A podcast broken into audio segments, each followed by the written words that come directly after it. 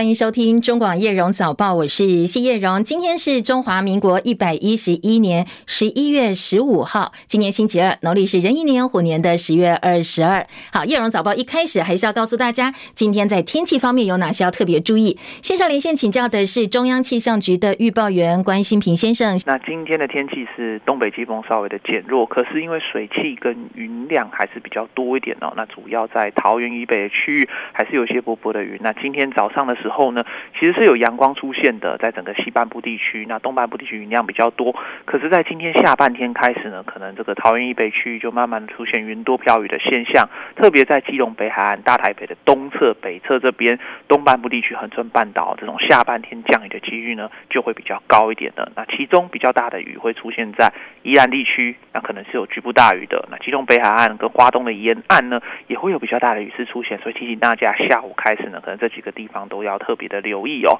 那新竹以南的区域天气其实都不受影响，多云到晴，晴天，只有中南部山区有一点零零星星的雨势。气温方面近期都没有变化很大，白天的高温中南部可以来到三十三十一度，那东半部是二十五到二十八度，所以日夜温差比较大一些些。同时提醒大家，最近的夜间清晨，中南部地区比较容易会有雾跟低云去影响到能见度。假使往马祖地马祖地区的话，能见度也会比较低一点点，所以请大家多留意一下近期的路况资讯跟航班相关的讯息。以上资料由中央气象局提供。嗯，请教新民，这波水汽影响大概到什么时候呢？这波水汽哦，大概就是今天下半天开始到明天。我们是报今天、明天，可是其实就今天下半天到明天的上午是最主要的影响期间。哦，所以明天早上出门还是会呃，这个雨具不要忘记是有需要的。对，就是往东边，西边还好。OK，好，谢谢新平提醒，提供给大家参考啊。所以今天出门不要以为，哎，早上好像没有下雨哦。呃，气象局告诉大家，下半天开始，特别基隆、北韩、大台北以及东北部，尤其是前阵子雨下蛮多、雨量蛮多的宜兰地区，要留意大雨发生。好，提供给大家做参考。至于南部、中南部，相对来讲受到的影响就没有这么大了。好，再来关心的是今天清晨最新的外电焦点：德国看守等非政府组织在 COP27 公布最新年度气候变迁的绩效指标，台湾排在第五十七名，比去年稍微上升了一个名次。尽管上升，但是呢，排名还是倒数第七，连年居于末段班。所以，国内环保团体就批评说，我们对于气候议题哦都知道，但是没有具体的行动。就算提出政策，也缺乏具体措施，还有短中长期的进度。整体来讲，台湾根本没有进步。这一次气候变迁绩效指标 CCPI 一共评比全球五十九个国家，加上欧盟。刚才提到五十九个国家在呃国家或地区当中，我们排在第五十七名。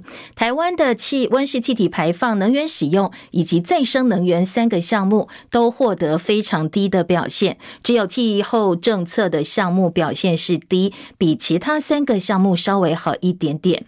好，在全球的减碳绩效评比当中，我们又是末段班的排名，政府单位怎么回顾呢？怎么来做回应呢？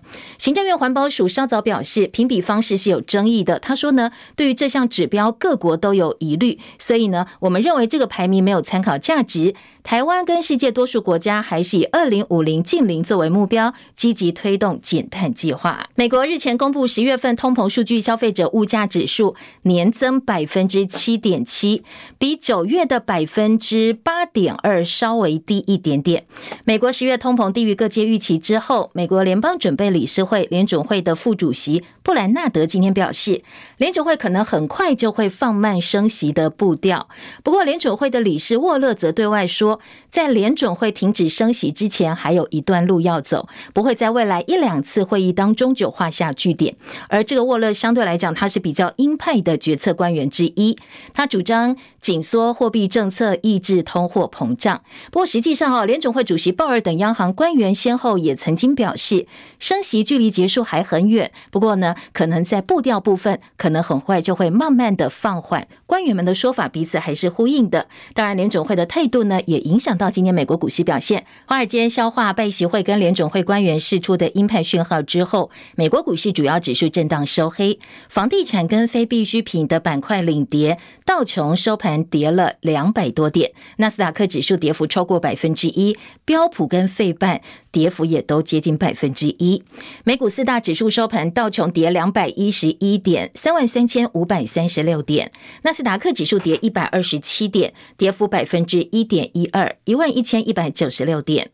而标普五百指数呢，跌三十五点，三千九百五十七点；费城半导体跌二十六点，跌幅百分之零点九七，收在两千七百二十八点。台积电 ADR 收盘跌百分之一点四，来到七十二点八块美金。联电 ADR 今天跌了百分之一点三七，收盘七点二二美元。纽约时报引用所谓知情人士的话说，电商巨擘亚马逊要裁员一万人，最快本周就会进行了，而且裁员范围主要集中在设备、零售跟人资部门。如果是真的话哦，这将是亚马逊史上最大规模的裁员行动。深夜收盘的欧洲股市，投资人衡量中国大疫放宽了防呃中国大陆放宽了防疫限制的计划，以及呢现在美中关系在拜习会之后似乎看到了趋缓的迹象，还有各国央行的鹰派立场可能有风险，所以权衡之后呢，欧洲股市最后是普遍收高的。伦敦股市涨六十七点，七千三百八十五点，涨幅百分之零点九。法兰克福指数上涨八十八点，一万四千三百一十三点。巴黎 c c 指数小涨十四点，收在六千六百零九点。昨天台北股会延续强势的反弹力道，股市站稳了一万四千点，接下来要力拼挑战半年线。台币呢，则是狂飙了二点九四角，站上两个月来的新高价。台股昨天收盘大涨一百六十七点，收在一万四千一百七十四点。这个指数是九月二十二号以来的新高点，成交量两千七百四十点二三亿元。盘中一度涨超过两百点，涨了两百零九点，触及到一万四千两百一十七点的波段高点。而台积电在法人买进的情况之下呢，收涨三块半，收在四百四十五块钱。汇市也很热闹，盘中连闯了三十一点四、三十一点三、三十一。一点二以及三十一点一四道关卡，最高价冲到三十一点零四块。如果不是尾盘央行出面踩刹车的话，三十一块钱的大关可能就冲破了。昨天台币收在三十一点一一六兑换一美元，昨天的升幅收敛到二点九四角，不过还是两个月来的高点。外资一口气汇入超过二十亿美金，而盘中还有出口商抢抛汇、央行进场调节等等，所以呢，昨天的汇市大量哦，史上第八大量，三十三点二一五亿美金。股汇狂飙，金管会主委黄天牧、财政部长苏建荣昨天口径一致说，包括净空令国安基金现在都不会退场。国安基金甚至说可能会跨年护盘，要捍卫大家的红包行情。因为美元汇率走扬，加上原油需求乐观，情绪减弱，回吐了上周大陆放宽防疫限制措施带来的涨幅。在油市部分，国际油价是重跌的，来到近三周以来的最低点。纽约商品交易所西德州中级原油十二月月交割价下跌三点零九美元，每桶八十五点八七美金。伦敦北海布伦特原油一月交割价下跌了二点八五美元，每桶九十三点一四美元。另外一个财经市场也很关注的重点哦，是币圈现在的大动荡。全球第二大加密货币交易所 FTX 上周五无无预警的申请破产保护，所以全球的投资币圈大震荡。百万投资人受重伤，创办人山姆·班克曼弗里德他下台之后，现在被爆出疑似要脱产。有外电说，他位在巴哈马的一个一座顶级豪华公寓，现在正在找买家，开价四千万美金，换算台币十二点五亿元。不过现在还没有办法确定这栋豪宅是不是这个创办人山姆·班克曼弗里德所有。不过这照片呢，跟先前他接受访问时的背景，很多的投资人说，哎，长得一模一样哦，非常的相似。这一次 FTS 大破产，台湾估计也有五十到六十万的受害者。有位台湾民。仲居先生，他投资了六十万台币，现在通通要不回来，所以他跟其他亚洲受害者组成了超过六千人的自救群组。这些人的损失呢，加起来哦，破一亿美金，换算呢，加起来是超过了一亿美元的损失，所以台币就超过三十亿了。金管会昨天表示，因为这一次发行机构不是在台湾，所以我们也没有办法统计台湾到底有多少人受害。财政部说，如果你过去有申报加密货币财产交易的话，是可以申报损失的。再来关心备受瞩目的拜习会，美国总统拜登跟大陆国家主席习近平在巴厘岛会谈之后，美国白宫表示，先前北京方面暂停的美中因应气候变迁合作，接下来要恢复了。切海伦的报道。法新社报道，八月美国联邦众议院议长佩洛西访问台湾，当时北京当局愤而暂停了和美国之间的因应气候变迁合作，取消和华府连串谈判，并且撕毁了合作协议，内容也包括了对于全球暖化问题的因应。不过，如今在印尼巴厘岛，美国总统拜登和中国国家主席习近平会谈之后，白宫表示双方已经同意恢复应对跨国挑战的工作。白宫在声明中说，总统拜登强调美中必须共同努力，以因应跨国挑战相关的议题，包括气候变迁、减免债务在内的全球经济稳定、卫生安全以及粮食安全等等。对此，中国外交部也发布声明指出，透过中美协调合作，促进后疫情时代的全球复苏，因应气候变迁，解决区域问题，都符合双方的共同利益。美方声明中说，两位领导人同意授权高阶官员保持沟通，深化努力。记者戚海伦报道。另外，美中之间的高层经贸对话也要慢慢恢复了。美国总统拜登跟大陆国家主席习近平这一次利用印尼巴厘岛举行二十国集团 G20 峰会的机会，两个人呢举行双边会谈，面对面的谈。昨天这一场拜习会时长三个小时又十八分钟，在印尼当地时间晚间的八点四十八分结束。这是拜登上任之后两个人首度面对面的会晤。之前呢曾经五度通话，但是没有见到面。拜登跟习近平都同意，美国国务卿布林肯接下来会访问中国大陆，跟进各项讨论的议题。昨天双方在致辞的时候，先强调要管理旗舰，避免美中冲突。而会谈当中呢，习近平提出推动中美关系重回健康稳定发展。大陆官媒央视报道引述习近平的说法，强调台湾关系是中国大陆核心利益当中的核心，也是中美关系政治基础当中的基础，是中美关系。第一条不可以逾越的红线。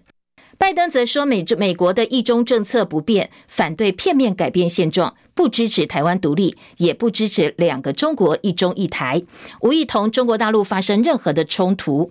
拜登的立场呢，是维护台海和平稳定，符合世界的利益。同时，对中国胁迫台湾的行为，他公开表明美方是反对的。拜登说，他相信不会有冷战，他跟习近平坦诚对待。他也表示，他现在不认为哦，中国有立即入侵台湾的企图。拜登会习近平之后，两个人已经同意恢复因应气候变迁合作。而对于美中拜习会，我总统府回应新建拜登重申美国政府的一贯政策，反对片面改变现状以及破坏台海稳定和平的行为。再一次充分展现台海的和平稳定是国际社会的共同期待。总统府强调，政府的立场坚定，就是国土主权不退让，民主自由不妥协，兵戎相见绝对不是两岸选项，而维持台海跟区域的和平稳定，则是两岸的共同责任。除了拜习会，法新社报道，澳洲总理艾班尼斯也要利用二十国集团峰会之便，今天要跟中国国家主席习近平会谈，这是两国元首五年来第一次正式的会。会晤。路透报道说，二零二零年澳洲要求对新冠病毒展开国际溯源调查之后，当时中国大陆很生气，愤怒呢，宣布了一系列澳洲产品实施进口制裁，所以中澳关系急剧恶化。不过，中国国务院委员兼外长王毅日前跟澳洲外长黄英贤通电话的时候，双方表达愿意在全面战略伙伴关系的框架之下，朝着互利共赢的目标做出努力。而今年的六月，澳洲跟中国大陆恢复中断两年的部长层级接触。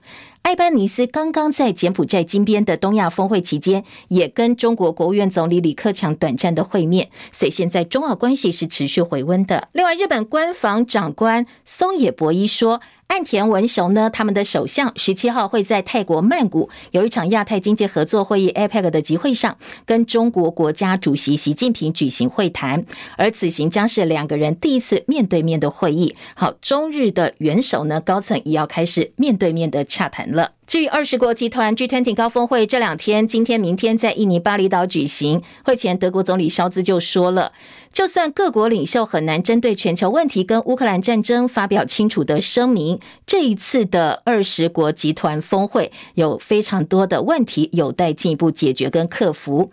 而新加坡总理李显龙说，二十国集团峰会要面对的困难问题包括了气候变迁、全球经济。安全以及俄乌战争等等，李显龙也不期待二十国集团的领袖能够在任何重要的问题上取得突破。不过，希望呢，在朝着大方向迈进的道路上，大家能够对多数问题达成共识。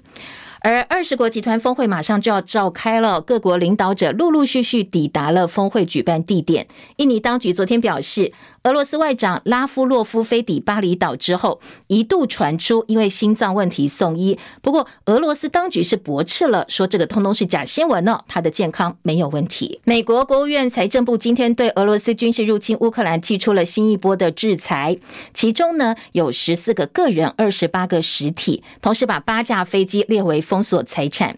受到影响的军事供应链包括法国、瑞士的实体跟个人，还有一家台湾公司也被点名。了，这是台湾的瑞元科技。根据相关资料，这一家位在台北市内湖的瑞元科技公司，成立于二零一六年的十二月十三号。它主要从事电子零组件的批发。这一次呢，被美国国务院点名哦，列入俄乌战争新一波的制裁名单当中。乌克兰总统泽伦斯基昨天首度亲访刚刚从俄罗斯军队手中收复的赫松市，带头高歌乌克兰的国歌。他说呢，光复赫松是对俄罗斯战争结束的开端。华尔街日报则说，美国高层认为俄乌双方已经暂时很难在战场上再夺取大片土地，所以希望基辅见好就收，趁着冬天不利作战之前呢，赶快和平谈判，让战争落幕。另外，我国志愿兵曾胜光到乌克兰参军，但是阵亡了。外交部昨天说，乌克兰军方十四号在乌国西部举办了一场追思仪式，在确保家属安全没有问题的情况之下，由我国相关驻处同仁陪同前往参加，场面哀戚隆重。乌克兰民众有好几百人自动出席，也代表乌克兰人民对于这一位曾圣光的感念。南韩仁川举行亚洲七人橄榄球赛，香港南韩的决赛，主办单位竟然把反送中的劲歌《愿荣光归香港》误当成中国大陆的国歌播放，所以当然老公很生气哦，现在出来抗议了。初步调查说，球队的确。对主办单位提供的是正确的大陆国歌《义勇军进行曲》，而主办单位则表示，为什么最后会播成反送中歌曲呢？是因为有人为的疏失。香港政府大怒，现在表达严重抗议，也要求香港橄榄球总会在第三站杜拜的时候，绝对不能够再出现类似的超级大乌龙。叶博弈的报道。南韩篮球协会所发生的这起大乌龙已经传遍香港大大小小社群网站，然而目前在网络上已经找不到相关影片，可见此错非轻。目前官方 YouTube 的影片在十多秒的静音之后，音乐重新恢复成《义勇军进行曲》。不过，据香港网友表示，这是经过后置放上的影片。但这么经典的画面，反中共的香港网友怎么会不保存？因此，还是有在外的香港人脸书网页放上了原本的画面。南韩竟然搞错大陆国歌，而且放的歌曲竟然还是被视为禁歌的《愿荣光归香港》。当然让香港政府大为没面子，也深感愤怒。十四号凌晨，香港政府发表声明说，主办单位将一首于二零一九年支持暴乱与港独的歌曲当成中国国歌播放，已经严重伤害香港与中国大陆的感情。港府必须对此表达强烈抗议和不满。据了解，亚洲橄榄球总会已经向香港榄球总会道歉。亚洲橄榄球总会表示，香港代表队当初所提供的是《义勇军进行曲》无误。至于怎么会变成《愿荣光归香港》，他们也不。清楚，很可能是初级的人为错误。据了解，香港政府已经严格要求香港篮球总会，十一月底在第三站杜拜所举行的比赛，必须严格确保不会再有同样的情况发生。中广记者叶博弈在台北报道。嗯，确实是还蛮离谱的错误哦。大陆官方防疫部分松绑，上周发布了优化疫情防控二十条措施。不过，地方政府对防疫新规定的理解不见得相同哦，所以很多地方核酸检测跟风控管理面临执行上的矛盾，陷入宽严接误都错误的一个混乱当中。根据第一财经统计，现在包括陕西、福建、江西、吉林、安徽、海南、上海等多地宣布取消或暂时不展开区域全员的核酸检测，其中河北石家庄昨天取消了全员核酸检测，同时开放超市、社区管控，进入公共场所也不必再扫健康码，学校复课。不过该市。日增的感染确诊数是超过五百例的，所以部分的民众是没有办法认同这个时候放松防疫的规定，质疑当地政府防疫躺平，反而变得不敢出门了，觉得一出门呢，到处都是新冠病毒。而大陆公布新增一万四千七百六十一例的本土个案，连日破万例，很多地方持续担心疫情扩散，所以采取的是比较严格的封控措施。举例来讲，重庆方面的做法跟刚才石家庄就完全不一样。因为优化防控二十条是禁止随意静默的，所以官方呢，他不统一发布强制文件，改由社区发通知给民众，说是透过半劝说半自愿的方式，现在民众进入了静默状态，从十二号开始持续七天。而黑龙江的铁力是因为发现有一例出筛阳性，全域立刻管控三天，所有的民众除了进行核酸检测不能够外出，呃，也。面临了生活上相当多的不方便，所以很多大陆网友就说，大陆官方的优化防疫二十条对东北来讲根本没有用。另外，北京也针对符合防疫要求的风险地区人员解除了返京限制，所以现在进京包括机票、火车票都相当的热门。不过，也有台商说，他所在的商场接到官方通知，要叫北京所有的娱乐场所自主停业。不过，当然这是个别台商讲的，并不是大陆的官方说明。据我们的政策呢，昨天新增一万六千五百七十八例者本土个案之后，已经连续三天跌破两万例之下，跟上周同一天相比，同样也是下降的趋势。不过验出了一例新型变异病毒株。BQ. 点 one 的本土个案，中部二十多岁本国籍的男性，在今年的五月中确诊，十月底又出现症状。那后续呢？世卫组织的资料说，这个新的病毒株可能会出现比较高的重复感染风险。昨天指挥官王必胜表示，我们现在台湾 Omicron BA. 点五病毒株的疫情应该已经结束了。那专家建议再观察一段时间，最快最快下周会公布户外解禁口罩的措施。民调封关日前夕，昨天有相当多份民调出炉，其中呢，中广跟盖洛普的选情民调，在北市部分，蒋万安还是领先陈时中跟黄珊珊的。张伯仲的报道，根据盖洛普征信执行长戴夏玲公布的民调结果，国民党候选人蒋万安以百分之三十四点二五独占鳌头，和排名居次的陈时中差距已经拉大到百分之十一点四六。从三次民调走势分析，蒋万安行情一路走高。支持度从九月份的百分之二七点七六攀升到十一月的百分之三十四点二五，陈时中基本上呈现微幅上升。至于无党籍的黄珊珊，则从百分之二十点九逆势降到百分之十五点六。中广董事长赵少康对于这份民调数据这样解读：蒋万现在算是强势领先了。我总觉得说蓝的如果领先十个百分点比较稳，这个领先到了十二趴的时候，而且年轻人看起来各有各的支持者。蒋万安在台北市应该应该算是比较稳定的。前台北市长郝龙斌认为，蒋万安明显领先，主要拜近来表现优异之赐。无论电视辩论或选战议题攻防，都可圈可点。至于陈时中，则持续深陷个人和团队争议，即便绿营支持者归队，民调也未见起色。至于黄珊珊，郝龙斌预期，如果他的声势持续下滑，选票难免不会继续向蓝绿两边靠拢。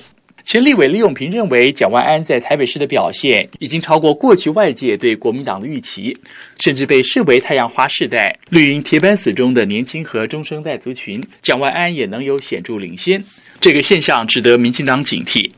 中广记者张伯仲台北报道。好，自由是陈时中第一，蒋万安第二，黄珊珊第三，所以包括自由时报跟中广昨天公布这份民调，黄珊珊都是第三位。对此呢，黄珊珊表示，他们自己也有做民调，他们自己的民调，他绝对不可能是第三名，第三名一直都是陈时中。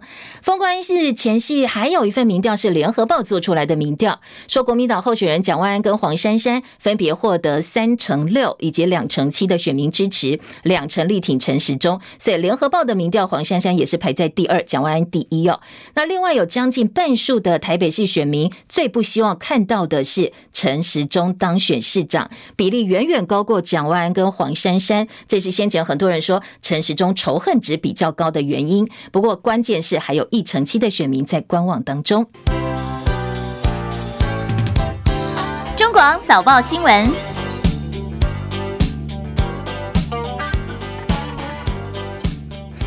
您，现在时间七点三十分，欢迎回到叶荣早报新闻现场，我是谢叶荣。中广新闻在 YouTube 频道直播，每天都要提醒大家一次哦，我们持续进行当中，早上七点到八点。所以除了传统的广播频道，我们的 App 之外呢，还可以上 YouTube 频道搜寻叶荣早报、中广七点早报新闻。记得需要大家帮帮忙的是，除了进到我们的直播现场，或者是稍后哦八点钟之后回到我们频道上找到影音档案，帮叶荣按赞分享之外呢，要订阅中广新闻频道。哦，谢谢大家。那线上的新到听众朋友也可以呃在留言板哦发表您对于每个新闻时事的看法，多跟其他的网友交流交换意见。谢谢大家哦。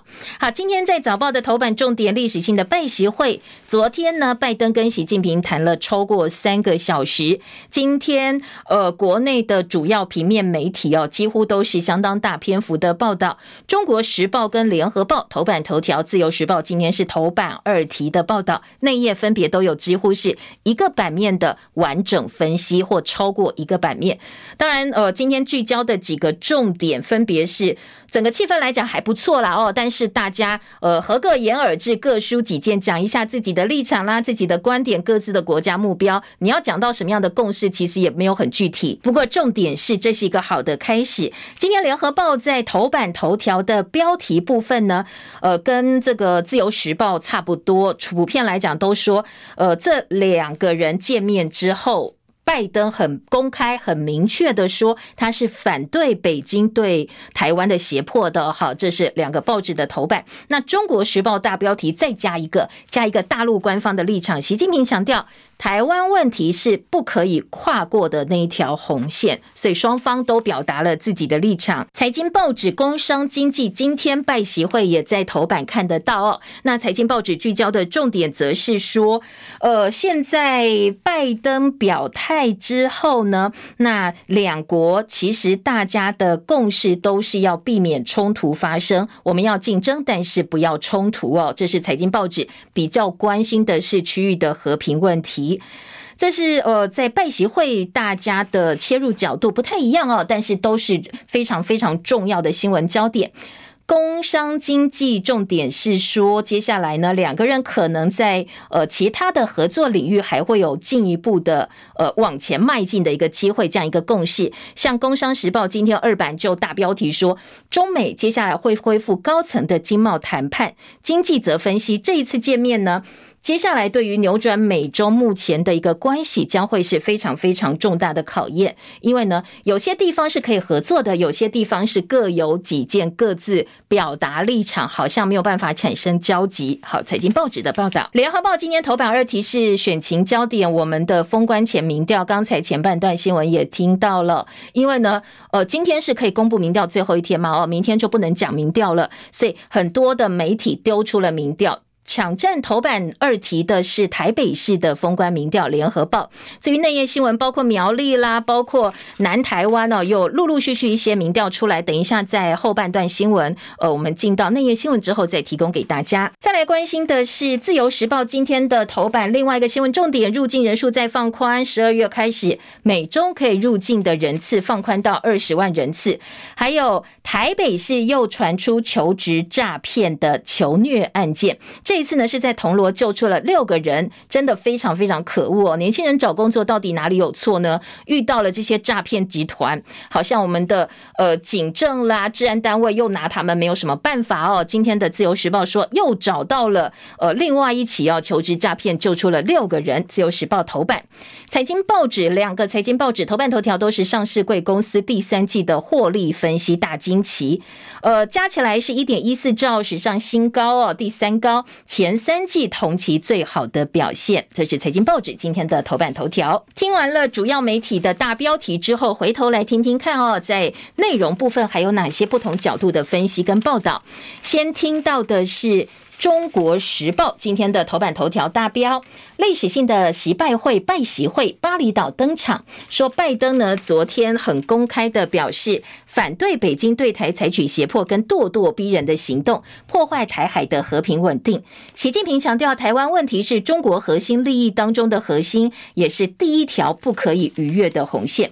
今天的中国时报好大一张照片啊，这个拜登跟习近平两个人呢，是在美中国旗面前。握手，而且笑得相当灿烂的一张照片哦。透过直播的好朋友，大家可以来看一看哦。现场的气氛似乎是真的还不错。而这张照片，《联合报》今天也在头版，当然版面小很多，但是在头版配合着大标题是拜登表示。反对陆胁迫台，好，这是联合报今天头版的标题内容。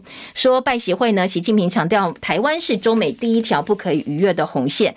拜登重申一中政策没变。习近平说台独呢跟他是水火不容的，而且两个人也同意布林肯接下来会访问中国大陆，来推动后续的一些议题。中国时报今天也报道，两国接下来会经常性的磋商，布林肯将访华，双方坚决反对在乌克兰使用核武。习近平希望美方恪守中美三个联合公报，中美元首同意对话协调经贸问题。好，这是中国时报今天的几个小标。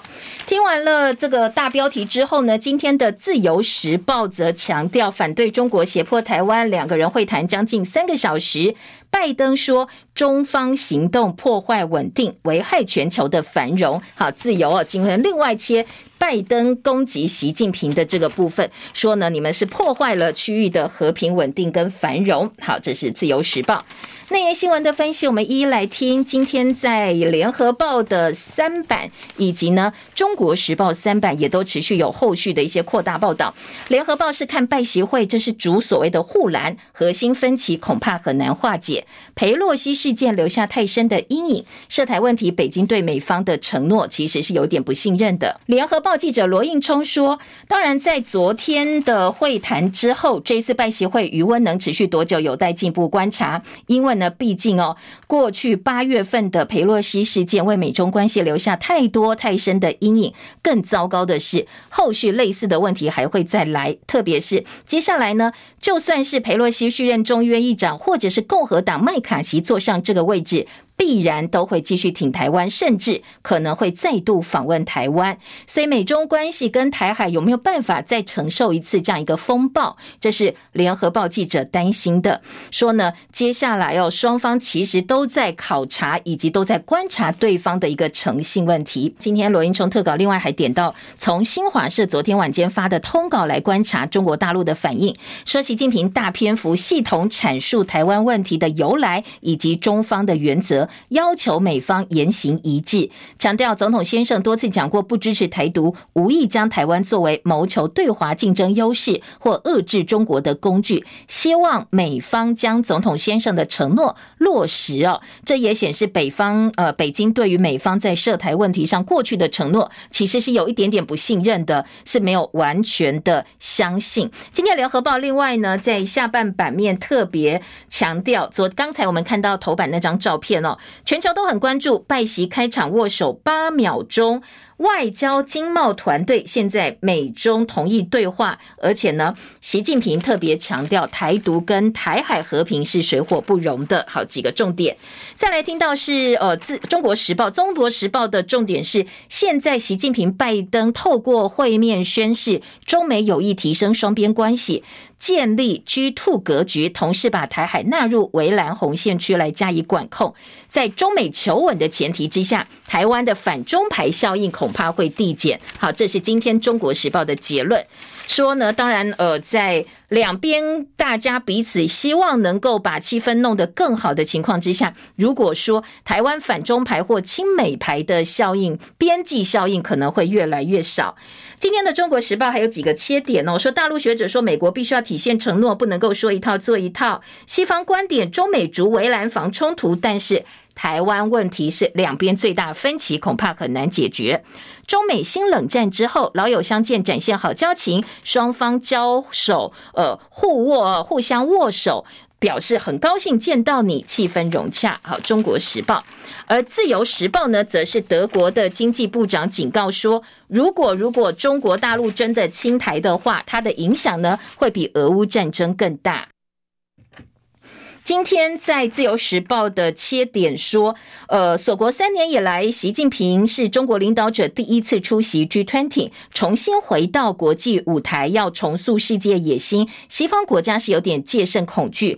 忌惮更深，而且说呢，现在呃，德国经济部长对外表示，看起来好像中企很可靠，但可能会变成挟持者，影响到整个国家的决策。所以他说，不要跟中国大陆哦，不要跟中国做愚蠢的贸易。好，这个是今天在呃《自由时报》另外切的角度哦，配合大家看起来好像哎，中美关系有慢慢慢慢趋缓的趋势，但是另外一派国际的立场呢，这些呃国家的立场是有点忌惮中国大陆的，继续来听的是国内政治话题，包括了这个民调啦，包括了呃，今天自由时报头版头条高虹安的议题。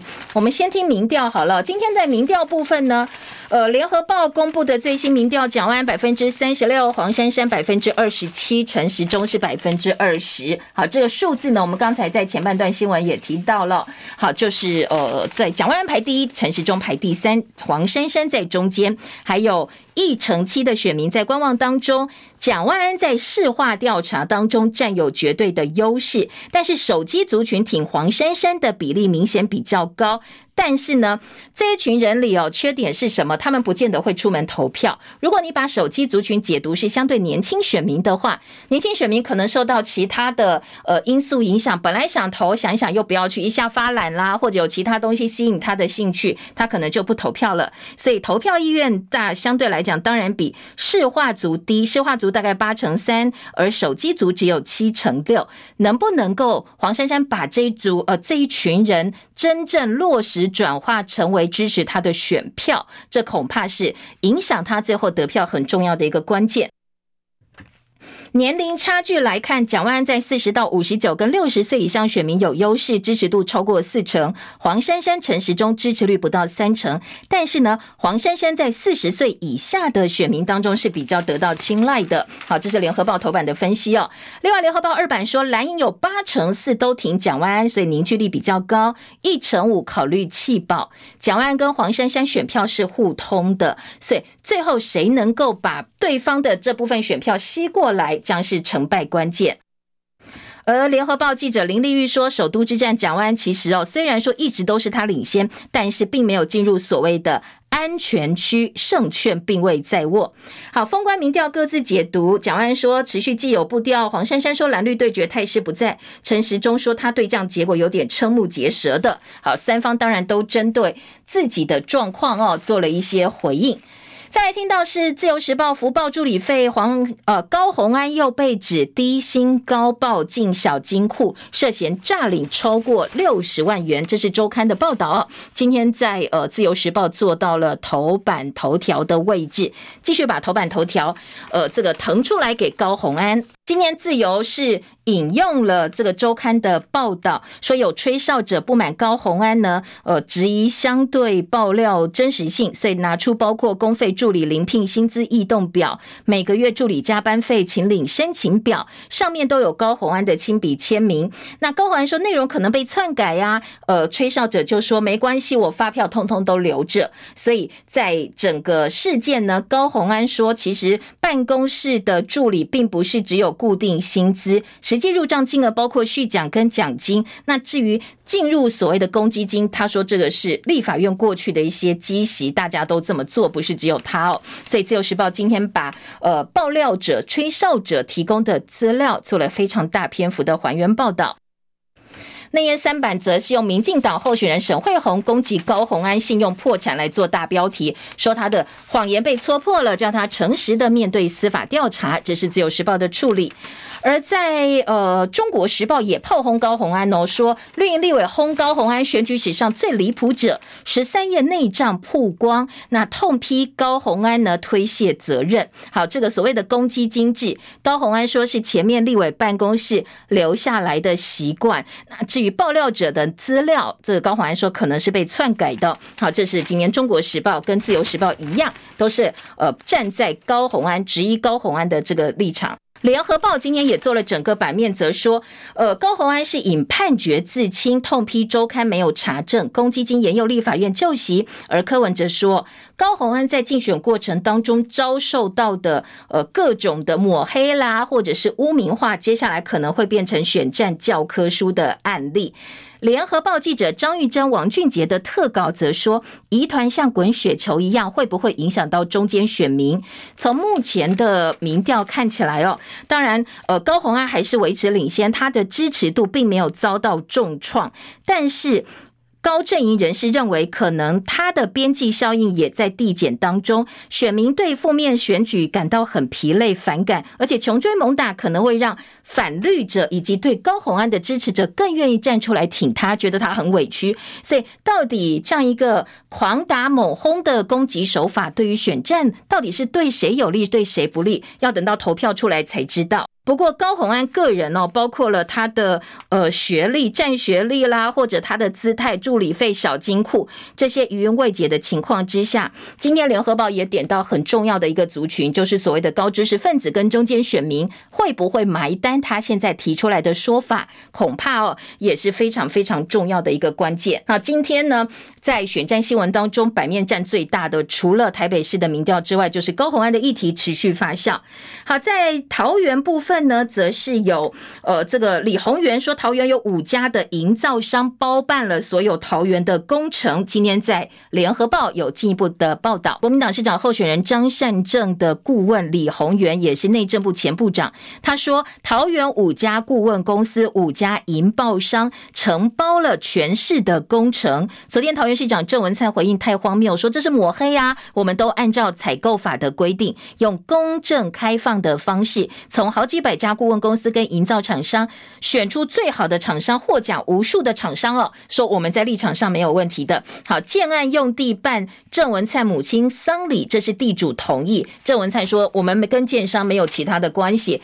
不过质疑，呃，这个桃园市政府还不只是张善政这边的李宏源，包括了无党籍桃园市长郑宝清这个候选人郑宝清，跟中立区市议员候选人游志斌，也直接到桃园地检署去告发桃园市长郑文灿涉嫌贪污，说郑文灿为三本建设大开方便之门，呃。根本是寄生建商，叫市府公务员呢出来，勇于当吹哨者，揪出正百亿的不法结构。这个一百亿哦，说他可能从中获得了很多的不法利益。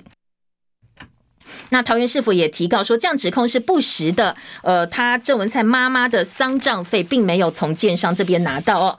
好，另外在呃自由时报则是把焦点放在基隆的谢国良，国民党提名的谢国良再打，说他以小控大去炒地皮。而联合报今天跟中国时报都有来质疑现在所谓的黑道治国、黑金治国。联合报在综合版说，百官行数持续延烧，外传县市长也入境，全盘流出可能会冲击到选情，讯息牵涉到政治检警以及黑道角力，所以呢，接下来哦，我们的。警政署会查到什么样的地步？对选举会不会有影响？什么时候发动调查？这些都很关键。检警侦办洗钱案，意外扯出有高阶警官跟检察官出入地下汇兑集团嫌犯郭哲敏的招待所。好，不止这些高阶警官、检察官哦，后来还一看，赫然发现，在流出来的画面，还有包括县市长、包括民代，通通都跑到这些黑道招待所，是座上宾，说好像是现代版的百官。行数如果流出来的话，又有些人呢跟呃这个年底县市长选情有关系，可能就会影响到大选了。所以呢，黑白两道的讯息相当多。这个画面为什么会流出来？有人说是集团成员被打断腿之后报复，不过当然也有人说，哎，后面可能有一些政治的考量，不知道。但是呢。百官行述，网络上有各种影射啦，或者是洗白风向的讯息，所以真相目前不知道。为什么会流出来？不知道。那这些人跟黑道之间的关系也不知道哦。好，今天的联合报做了半个版面，告诉大家，外传县市长呢，呃，也出入这些黑道招待所的画面已经开始流出来了。那在今天的《中国时报》就批评蒋万安说，呃，这个黄成国是陈时中的顾问，前国策顾问黄成国，如果呢是呃陈时中当选的话，他就会是台北市的地下市长。那黄成国黑道党部国政一把抓，说你现在难道是真的要让这些黑道的势力进入台北市政府，甚至进入我们整个中央政府吗？国民党主席朱立伦直接呛民进党是最大的黑金代表。昨天新北市有政见发表会哦，新北市长政见发表会，今天在联合报的。地方台北版呢，有把林佳龙跟侯友宜昨天交锋的现场几个重要的议题做了一下整理的报道。当然，呃，谈到最高就是国家主权啦。侯友宜被轰的就是你到底要不要选总统嘛？哦，那林佳龙呢被轰就说，其实他根本对台新北市政不熟，本来想选台北市长，后来被迫选新北市，连呃十三行博物馆都会讲成十四行之类，讲不清楚，根本不了解新北市。